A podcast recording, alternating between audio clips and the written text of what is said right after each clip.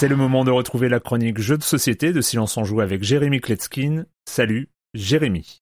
Salut Erwan, cette semaine a lieu le plus grand salon de l'industrie à Essen en Allemagne, je n'ai pas pu y aller. J'ai déjà reçu quelques nouveautés et aussi certains des jeux stars de l'événement et je vous en parlerai dans les prochaines semaines. En attendant, je viens de recevoir un Kickstarter la deuxième saison de Clash of Deck je me suis dit que c'était l'opportunité de vous en parler. Les campagnes Kickstarter de la saison 1 et de la saison 2 n'étaient espacées que de quelques mois. Ils ont levé en tout plus de 220 000 euros. Je faisais partie des petits curieux qui attendaient sa livraison. Parlons donc de cette proposition tout à fait traditionnelle sur le papier qui s'inspire de plein de mécaniques qu'on connaît déjà, mais qui rajoute aussi ses petites innovations propres et le fait avec beaucoup de talent. Clash of Deck est un jeu de cartes à collectionner, c'est un duel donc pour deux joueurs. Ça se joue aussi à un joueur, mais vous savez ce que je pense des bots dans les jeux de cartes. Là, on est vraiment dans la continuité des Magic, euh, Vanguard, Pokémon, euh, Yu-Gi-Oh! Même si en jouant en Clash of Deck, c'est pas à eux que vous allez penser en premier, mais plutôt à Clash Royale et à Hearthstone. Bah oui, parce que le plateau de jeu, ce sont deux cartes qui représentent des ponts. Et chacune des rives sera le camp de l'un des deux joueurs. Et donc chacun son tour, on va choisir euh, un des deux ponts pour poser des cartes en file indienne. Sur la plupart des cartes figurent des créatures qui vont attaquer celles qui sont de l'autre côté du pont, mais il y a aussi des pouvoirs qu'on va utiliser de manière instantanée avant de les remettre dans sa main. Toute la particularité de ce jeu va résider dans la gestion de cette main. Les decks sont composés de 8 cartes, uniquement 8 cartes plus le bastion, c'est une carte supplémentaire qu'on a dans sa main dont je vous parlerai plus tard. Lors de son tour, on ne peut poser que l'une des 4 cartes en partant de la gauche. Elles ont des valeurs de mana qui peuvent aller de 0 à théoriquement 9, mais je me rappelle pas avoir vu au-delà de 7. Et tout le génie de ce jeu, c'est que quand les créatures meurent, elles reviennent dans votre main à droite. Et le nombre de cartes que vous avez dans votre main, c'est la mana disponible. Il s'instaure donc un équilibre permanent. Plus vous aurez de créatures en jeu, et plus il sera compliqué d'en rajouter. Évidemment, les créatures ont des pouvoirs, elles ont de l'attaque, elles ont de la défense. Une fois que vous avez éliminé toutes les créatures de l'autre côté de l'un des ponts, vous allez faire des dommages au bastion de l'adversaire. Et qui va perdre ses points de vie. Et c'est une autre trouvaille de ce jeu. Cette fameuse carte bastion qui commence tout à gauche dans sa main. À chaque fois qu'on va perdre un point de vie, on va la décaler d'une carte vers la droite. Une fois que cette carte aura fait une deuxième fois la longueur de votre main, vous perdez instantanément. Et donc, quand vous perdez des créatures devant le pont, elles vont vous rajouter des points de vie dans votre main. Et si vous laissez trop longtemps certaines créatures euh, en jeu de manière inutile, vous aurez très peu de points de vie dans votre main et vous pourrez perdre euh, parfois même en un coup. Et les parties sont très courtes, entre 10 et 15 minutes, même si avec deux decks très équilibrés et des joueurs expérimentés, je suis sûr qu'on peut aller bien au-delà. L'auteur Léandre Proust s'est édité chez Gram Édition. La proposition fonctionne à partir de 8 ans sans problème. La direction artistique s'est inspirée sa mère de Hearthstone, mais bon, qui ne fait plus ça aujourd'hui. Moi, je pense que cette proposition a de beaux jours et de belles expansions devant elle. Rien de tel que d'aborder un week-end avec une bonne grosse proposition telle que celle-ci. Comme tu le vois, Erwan, je sais moi aussi m'aligner avec le lexique distingué des chroniqueurs de Silence on joue.